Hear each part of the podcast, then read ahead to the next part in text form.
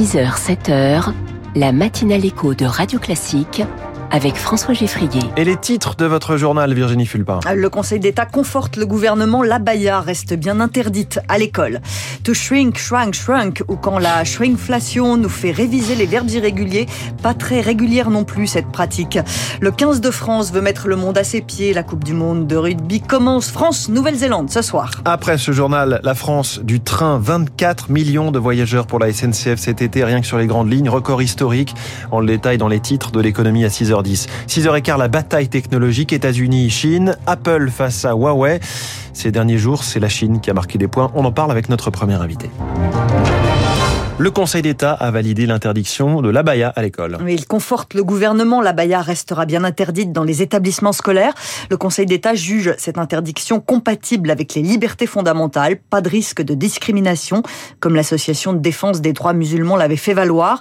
Le juge des référés a rejeté sa requête, Lauriane Tout-le-Monde. Un chiffre a convaincu le Conseil d'État, 1984. C'est le nombre d'atteintes à la laïcité à l'école signalées l'année dernière. C'est trois fois plus que l'année précédente. Le phénomène augmente fortement, s'inquiètent les juges, surtout que celles qui portent la baya revendiquent leur appartenance à l'islam. Et c'est bien l'attitude de l'élève qui est décisive pour le Conseil d'État, fidèle à sa jurisprudence contre le prosélytisme à l'école.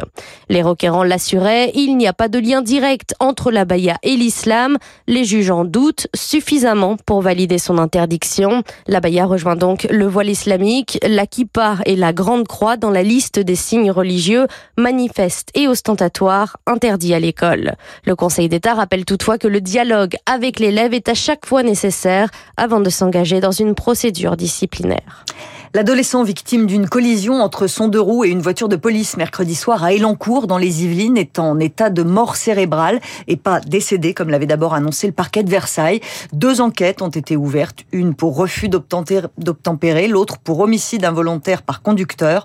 Pour prévenir tout embrasement, la CRS 8, cette unité spécialisée dans les violences urbaines, est déployée à Elancourt. Contrôlé, encadré, le gouvernement tente de répondre au scandale des crèches privées mis en lumière dans deux livres en cette rentrée.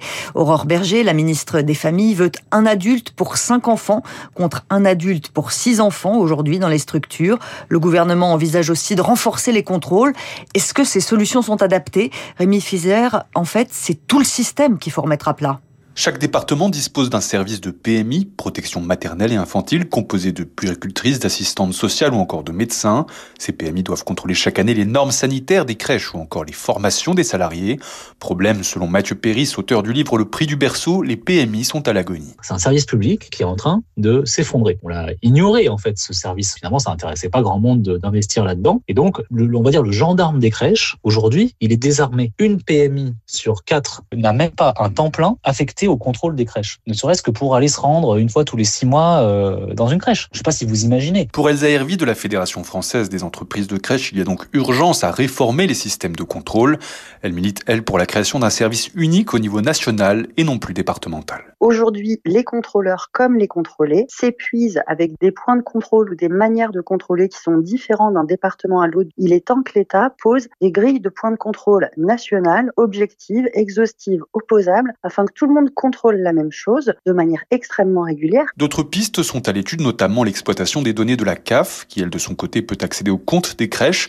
Une fois ces informations croisées, elle pourrait dévoiler la manière dont l'établissement organise le remplissage ou gère son personnel. Le décryptage de Rémi Fitzer pour Radio Classique. Dès lundi, Carrefour va étiqueter les produits dont les quantités ont été réduites. L'objectif est de pointer du doigt les industriels qui pratiquent la shrinkflation, ce mot à la mode de cette rentrée. Shrink comme réduire en anglais pour cacher l'inflation. On réduit les quantités de produits dans un paquet et les prix peuvent augmenter de manière moins voyante. Carrefour a donc décidé de dénoncer les industriels qui pratiquent cette méthode. Céline Cajoulis. Couches, chips, yaourts, nourriture pour animaux, aucun rayon n'est épargné. Depuis juin, les nouveaux tarifs arrivent avec des prix parfois doublés. Findus augmente ainsi son paquet de pommes noisettes de 37% tout en réduisant son poids de 10 grammes. Chez Unilever, un bac de glace fond de près de 100 grammes, mais augmente de 32%. Et le sel régénérant passe de 4 à 1 kg pour une hausse de près de 50%. Des hausses passées en dehors des périodes de négociation commerciale et que les grands distributeurs s'expliquent mal. L'un d'eux fabriquant ce genre de produit pour son compte estime que les augmentations sont parfois deux fois supérieures à la hausse réelle du coût des matières premières ou de l'énergie. Il faut dire que pour certaines grandes marques, les décisions se prennent à l'étranger, bien loin de nos questions d'inflation. Une attitude qui va sans doute détourner les Français soucieux de leur pouvoir d'achat. D'ailleurs, lorsque les prix flambent trop, certains distributeurs préfèrent déréférencer les articles. L'INSEE révise à la hausse ses prévisions de croissance pour cette année. L'Institut table maintenant sur 0,9% de croissance grâce à un rebond printanier. L'INSEE prévoit également un ralentissement de l'inflation qui devrait atteindre 4,2% sur un an en décembre. Radio Classique 6h05, c'est Philippe Jost qui supervise maintenant le chantier de Notre-Dame de Paris. Il fallait trouver un successeur au général Jean-Louis Georgelin, disparu brutalement cet été. C'est le numéro 2 du chantier qui devient numéro 1. Emmanuel Macron a fait le choix de la continuité, Marc Tédé. Son prédécesseur avait un délai de 5 ans, pas un de plus, pour boucler le chantier de la rénovation et de la reconstruction de la cathédrale Notre-Dame. La date du 8 décembre 2024 s'impose donc aussi à Philippe Jost. Ce haut fonctionnaire polytechnicien de 63 ans, passé par l'école du Louvre, n'est pas un militaire, mais il a fait quasiment toute sa carrière dans le milieu de la défense, en commençant par la direction générale de l'armement. Il était aux côtés du général Georges Lin depuis le début du chantier dont il connaît tous les opérateurs, les moindres détails et les difficultés. Il n'y aura donc pas de temps perdu avec une éventuelle période d'adaptation. Travailleur aussi discret que forcené, il a été dans l'ombre jusqu'à présent. Philippe Jost devra donc s'imposer pour succéder pleinement à ce militaire au caractère bien trempé et au verbe haut. Au Mali, 64 personnes ont été tuées dans deux attaques terroristes, 49 civils et 15 militaires, une attaque contre un bateau de transport fluvial et l'autre contre une base de l'armée dans le nord du pays.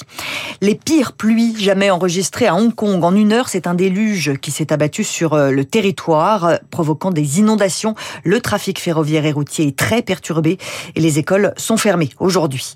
Des pluies diluviennes, des incendies géants, la Terre a souffert cet été, le réchauffement climatique est à l'œuvre, un réchauffement beaucoup plus rapide que prévu en Antarctique. C'est ce que montre une étude de la revue Nature Climate Change. En France, aujourd'hui, 14 départements en vigilance orange canicule en Ile-de-France et dans le centre Val-de-Loire, avec des températures jusqu'à 37 degrés.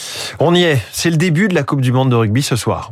Et le 15 de France part euh, à la quête du Graal, celui qui lui a toujours échappé. Trois finales perdues par les Bleus et des désillusions, mais cette fois-ci, pourquoi pas? Les Français font partie des favoris de cette Coupe du Monde. Ils seront dans le bain tout de suite ce soir face aux légendaires All Blacks. Les hommes de Fabien Galtier ont tous les arguments pour faire tomber euh, la Nouvelle-Zélande. Et leur meilleur argument, c'est le capitaine Antoine Dupont, celui qui peut faire basculer un match à lui seul ou presque. Dans les tribunes, il pourra en plus compter sur euh, son frère Clément, impatient d'y être.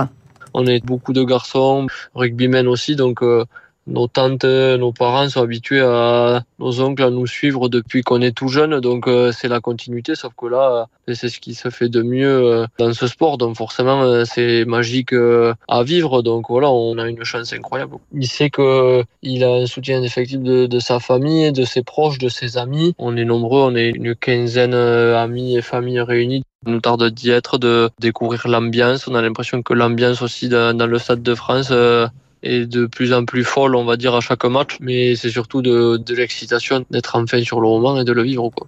Clément Dupont, le frère d'eux, avec euh, Servane de Pastre. France-Nouvelle-Zélande, c'est à 21h15 au Stade de France.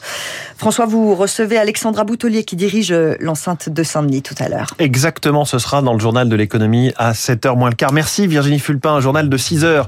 Le triomphe français du train dans les titres de l'économie dans un instant. Puis Emmanuel Vivier, expert de la tech, cofondateur du Hub Institute, va nous dire si la Chine est en train de dépasser les États-Unis en matière de technologie. Radio Classique 6h09.